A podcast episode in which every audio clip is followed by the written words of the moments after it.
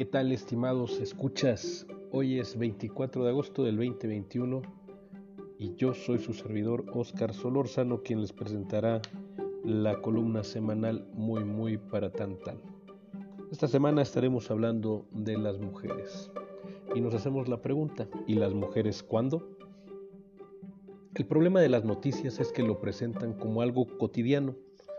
Ahora es hasta común, algo que sucede porque salen de sus casas muy temprano y tienen que caminar por calles oscuras o porque iban vestidas de forma provocativa.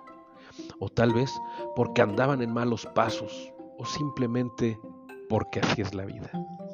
El asunto es que prácticamente cada dos días asesinan a una mujer en el Estado de México, sin que realmente exista una preocupación por parte de las autoridades. Durante 2020, primer año de la pandemia, hubo al menos 151 feminicidios en la entidad. Y si ustedes creyeron que eso acabaría ahí y que con el año nuevo la situación cambiaría, pues déjeme decirle que no. Tan solo en enero de este año, del 2021, se encontraron los cuerpos de 12 mujeres de diversas edades y en varios municipios, Chalco, Cuautitlán, Izcali, Ecatepec, Toluca, Lerma, Tenango del Valle, Almoloya de Juárez, Ajapusco, Coyotepec, Huepoxtla y Villa Guerrero lo que coloca al Estado como el puntero en las estadísticas de feminicidios del país, tanto en 2020 como en lo que va del 2021. Algunos dirán que al estar el problema focalizado se puede atender más fácil, y sí, es verdad, pero en este caso no existe ni siquiera un registro puntual de cuántas mujeres están desaparecidas, sus orígenes y los contextos en los que sucedió el crimen. Dicho así, el problema es mucho más grave.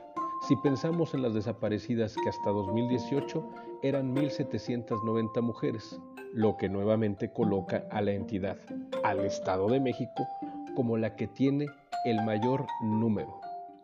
Para contrastar este dato y entender la dimensión del problema, les comparto que en el resto del país, del total de personas desaparecidas, una cuarta parte son mujeres pero en el Estado de México el porcentaje es del 46%, es decir, casi la mitad del total y el doble de la media nacional.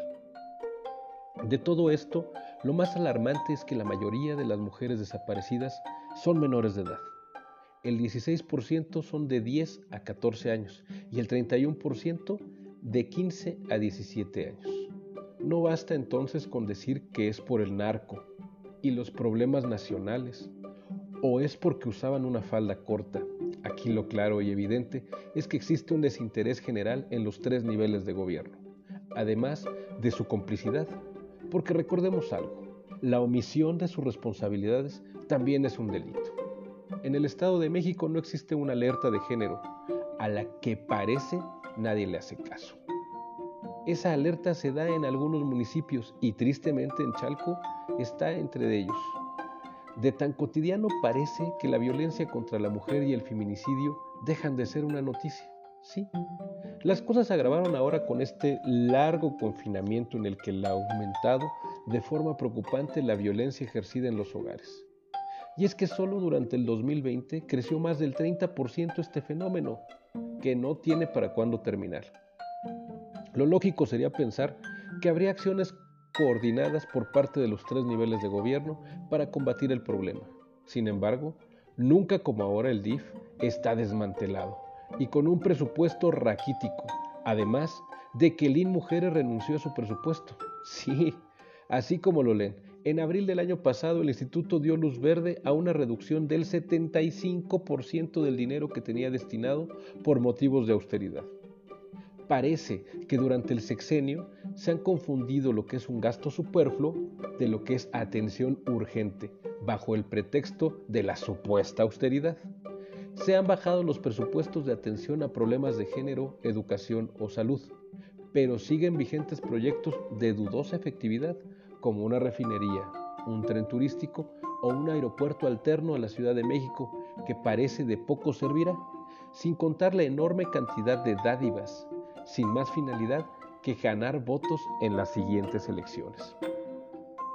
Urge recuperar la agenda de lo importante implementar acciones y políticas públicas que de verdad permitan a las mujeres y niñas recuperar su tranquilidad, que puedan llevar una vida plena y caminar seguras por la calle o en sus casas. Lamentablemente para el presidente, la agenda feminista es una piedra en el zapato que ha tildado de posición conservadora. Quizás, de alguna manera, tiene razón. Las mujeres quieren conservar la vida y llevar una vida digna es lo menos que todos merecemos. Así es que ya saben, en eso quedamos. Síganme en mis redes sociales como Oscar Solórzano MX. Gracias.